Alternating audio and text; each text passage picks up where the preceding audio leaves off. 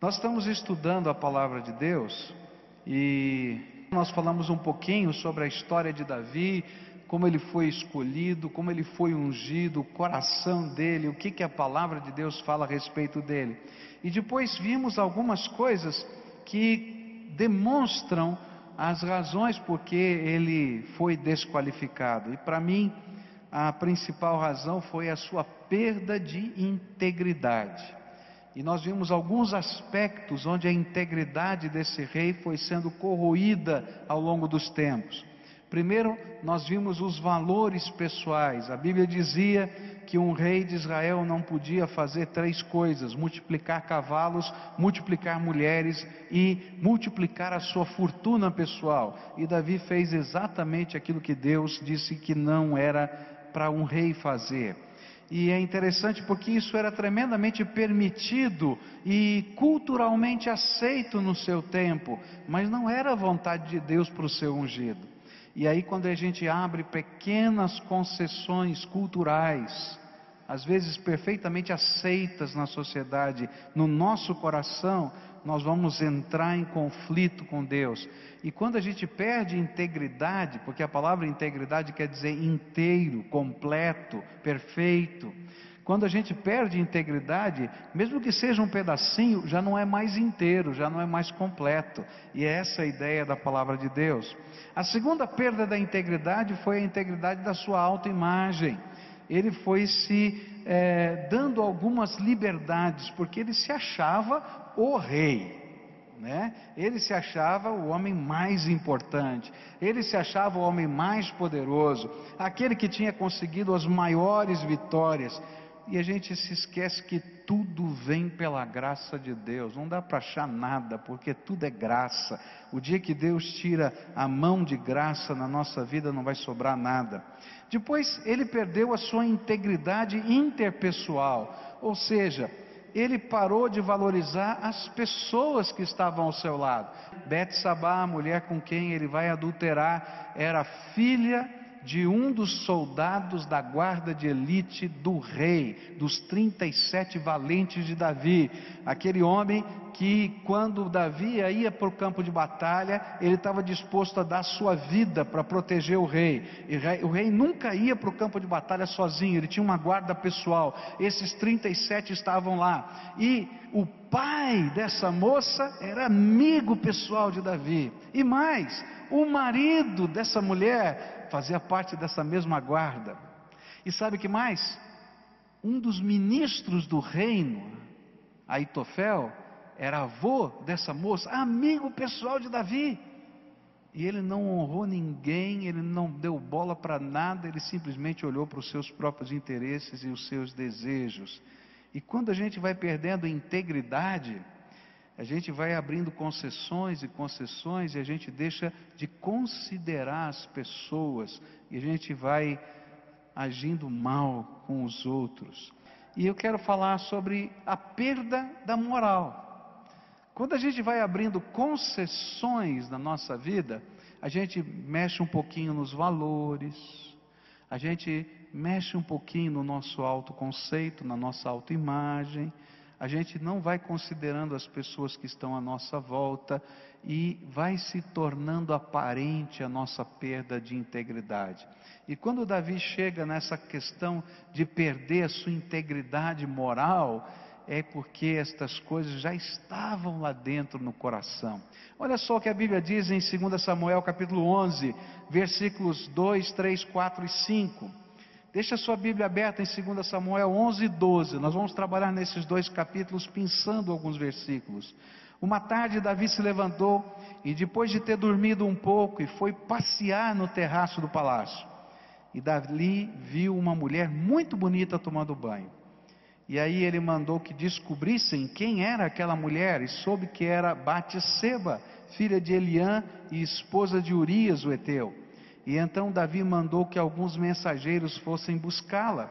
Eles a trouxeram e Davi teve relações com ela.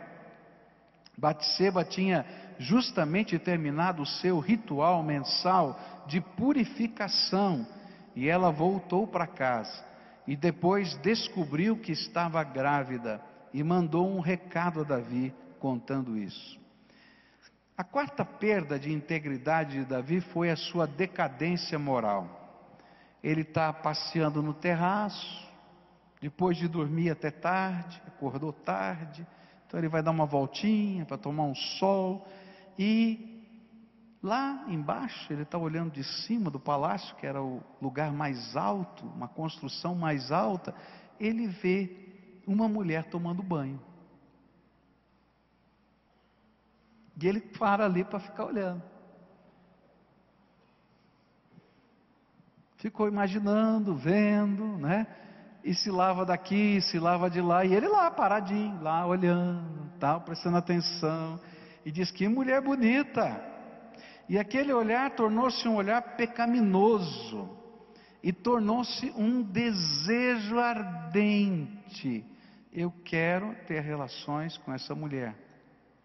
E é interessante que Davi fica obcecado pela ideia de relacionar-se sexualmente com aquela mulher. Um homem segundo o coração de Deus, um ungido do Senhor, transforma-se em alguém dominado pela sua própria paixão. Jesus ensinou uma coisa na oração que ele ensinou aos seus discípulos. Ele diz que nós deveríamos orar e não nos deixes cair em tentação, mas livra-nos do mal. E algumas versões dizem, mas livra-nos do maligno. Queridos, todo ser humano, todo ser humano, ele é passível de tentação e vou dizer mais: Satanás arma armadilhas para que a gente caia no pecado. Todo ser humano, você, eu, qualquer um. E é por isso que a gente tem que olhar bem para a nossa integridade de valores, para os nossos princípios, para as regras que a gente coloca na nossa vida de conduta, porque elas nos ajudam a vencer as ciladas do maligno. Um dia eu estava no escritório, tocou o telefone. Caiu lá no meu escritório. Dificilmente cai direto, mas caiu no meu escritório. E uma senhora disse: Ah, quem está falando? Eu disse: Aqui é o pastor da primeira igreja. Ah, sim, que bom que caiu. Eu acho que a mulher deve ter discado um número qualquer e caiu direto. Né? E começou a conversar comigo e disse: Olha, estou numa depressão tão grande, estou tão triste, estou isso, estou aquilo, estou pensando em me matar e tal. E conversou mais de meia hora comigo e depois disse assim: Você não quer vir fazer uma visita para mim essa hora? Era 11 horas da noite. Eu falei, sai daqui, Satanás, né? Eu não. Falei, vamos marcar um horário, você vem aqui, tá? E a gente vai conversar. Mas você vem aqui no escritório. Tá? Por quê? Porque, queridos, todo homem, toda mulher, toda pessoa é passível, é passível de tentações, de armadilhas, de ciladas. Ciladas que você tem controle e ciladas que você não tem controle. Eu fiquei sabendo, por exemplo, que Billy Graham, toda vez que saía para pregar, em qualquer cruzada, ele tinha uma pessoa que viajava com ele, um senhor que viajava com ele, e o que ele fazia? Ele chegava no hotel, Billy Graham chegava no hotel, antes de ele entrar no quarto, entrava essa pessoa, abria todos os armários, olhava debaixo da cama, olhava tudo para ver se não tinha ninguém escondido. E ele tinha um grande temor, falou: sou um homem de Deus. Se um dia Satanás coloca alguém aqui, numa situação indecorosa, tira uma fotografia, até eu explicar que nada disso aconteceu, eu tenho que honrar o nome de Jesus. Eu era um garoto quando eu vi isso, falei assim, mas esse é um homem de Deus, ele leva a sério as coisas que são do reino de Deus. Por quê? Porque Satanás vai armar uma armadilha para você para mexer com a sua moral, para mexer com os seus valores. Ele vai armar o cenário, mas você vai tomar as suas decisões. E foi isso que aconteceu com Davi.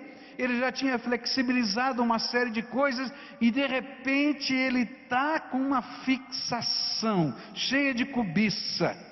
E ele não está pensando em mais nada, a não ser alcançar esses desígnios da sua fixação. E quando isso acontece, queridos, nós nos esquecemos de Deus.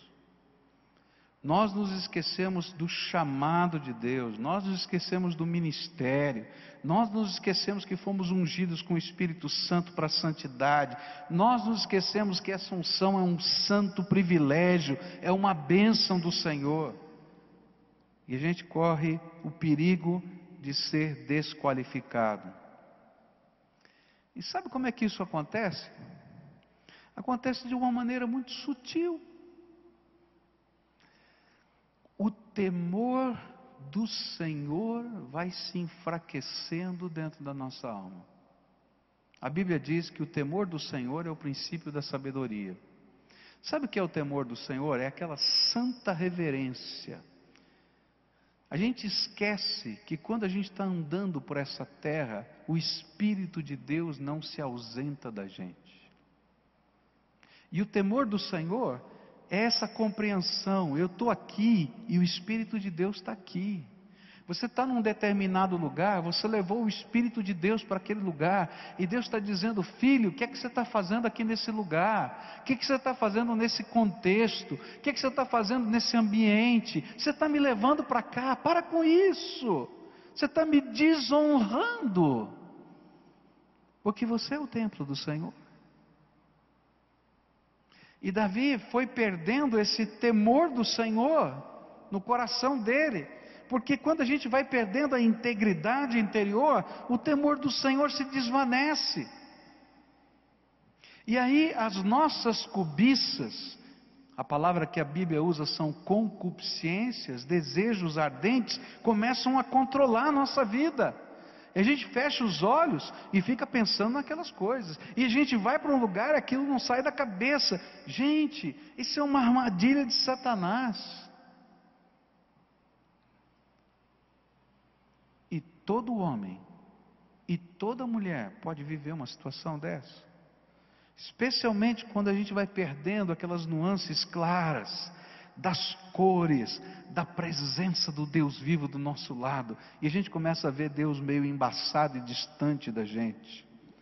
Você tem aí no teu coração, querido, um desejo, uma fixação, uma concupiscência, um, um, ardor da sua alma que Deus tem dito para você, filho, toma cuidado, porque isso é pecado. Cuidado. Porque o inimigo às vezes coloca na nossa vida pequenas algemas que destroem os nossos relacionamentos, a nossa vida, nosso relacionamento com Deus, o nosso casamento, a nossa moral. E sabe como é que o diabo faz isso? Colocando desejos ardentes na sua alma. Cuidado com o que você vê lá no seu computador. Cuidado com o que você aluga para assistir lá na sua casa. Cuidado para que os seus olhos sejam santos, sua boca seja santa, seu coração seja santo. E o que a gente mais precisa é que o primeiro amor para com Deus esteja ardendo dentro da nossa alma. A crise de integridade é uma crescente decadência que deixa marcas doloridas não somente em nós, mas em todos que estão à nossa volta. E a quebra da integridade moral é a manifestação da quebra da integridade pessoal, dos nossos valores e do nosso relacionamento com Deus. Davi caiu nesse pecado, dormiu com Batseba. Mesmo depois dos seus serviçais terem dito: Olha, Davi, presta atenção, ela é filha de Eliã, Olha, casada com Urias, da tua guarda pessoal, presta atenção. Mas não para aí. Quando a gente perde a integridade, isso vai crescendo.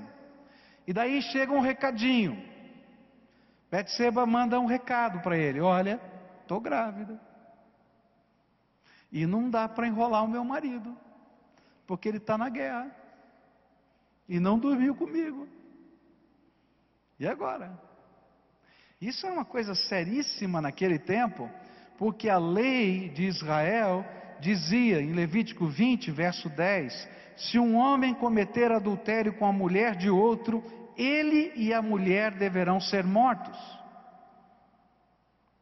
E o que iria acontecer é que isso ia se tornar público e que alguma consequência deveria vir legal com relação a isso. O que está em jogo é a integridade. Quando a gente abre mão da integridade da gente, na moral, a gente vai abrir mão na integridade do poder governamental. E é exatamente isso que vai acontecer com Davi. E a história de Davi vai mostrar exatamente isso. Por isso, então, Davi começou a pensar: olha, não tem jeito, esse negócio vai virar um escândalo, um escândalo que pode dar na morte, ou minha, ou dela, ou dos dois.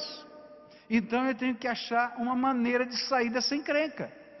E olha, queridos, essa é a, a, tentação da integridade que continua acontecendo nos dias de hoje. Quando eu me vejo apertado pelos meus erros, eu quero achar uma saída fácil, mesmo que eu tenha que corromper-me mais ainda. E aí então Davi diz o seguinte: Bom, eu vou usar a minha autoridade política, afinal eu sou o supremo comandante do exército aqui, e eu vou mandar chamar o marido dessa mulher para vir para casa, não é? Para trazer alguma mensagem lá do general, ou sei lá o que, arruma uma boa desculpa, então vou usar o meu poder político, vou usar a minha influência, vou trazer esse homem para cá, não é? E ele vem para cá, visita a mulher dele, dorme com a mulher dele, então ele não vai saber se o filho é meu, é dele, está tudo resolvido. Já achei a minha, a minha saída. E ele faz exatamente isso, ele manda uma mensagem e lá vem o homem, e você vai encontrar essa história nos versículos 6 a 11 do capítulo 11 de 2 Samuel. Mas aquele soldado tinha aprendido uma coisa tremenda com Davi. Ele era da guarda pessoal. Ele tinha aprendido com o Davi de outro tempo a não se permitir privilégios enquanto seus soldados arriscam a vida. Como é que ele aprendeu? Um dia, Davi teve vontade de beber a água da fonte de Jerusalém. E ele estava em guerra. E esses soldados da guarda pessoal foram lá para a fonte de Jerusalém e pegaram água. E quando trouxeram de manhã a água, e Davi acordou e disse: Davi, essa é a água da fonte, nós trouxemos para você. E Davi disse: Eu não posso beber dessa água, porque vocês arriscaram a sua vida por isso. E então ele derramou água no chão na frente dos seus soldados mais valorosos e ofertou ao Senhor, porque aquilo representava o sangue deles.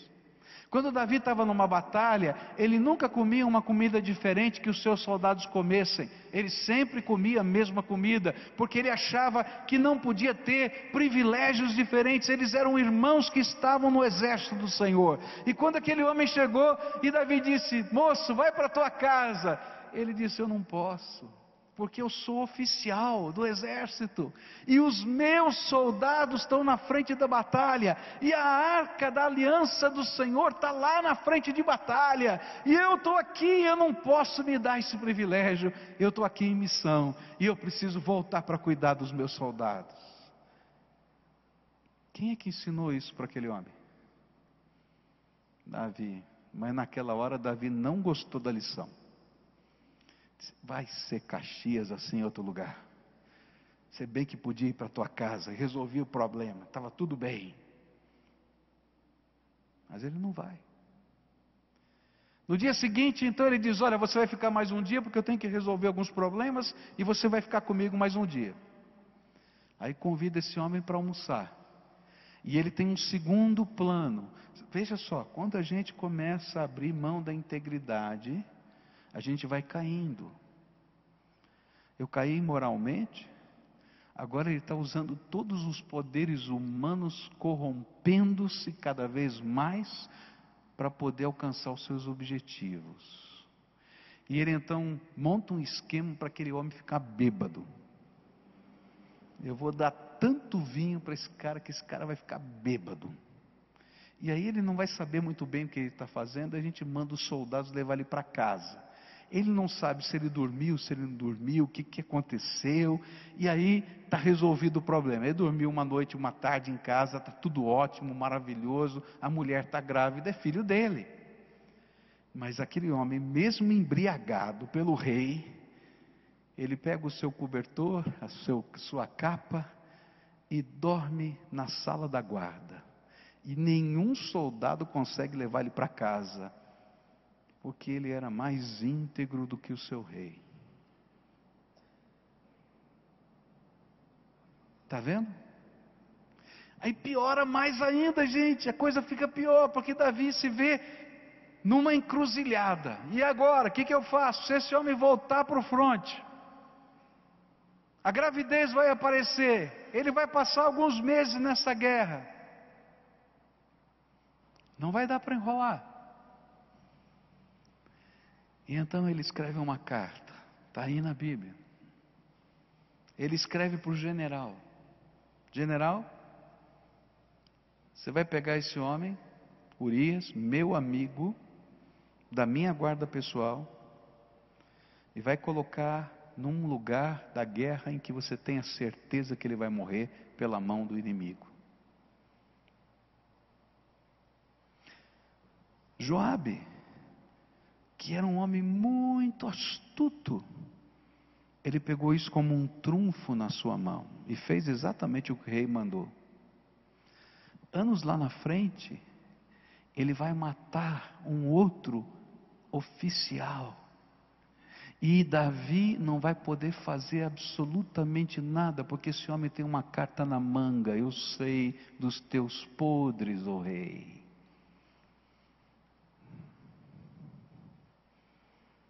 E sabe o que é pior?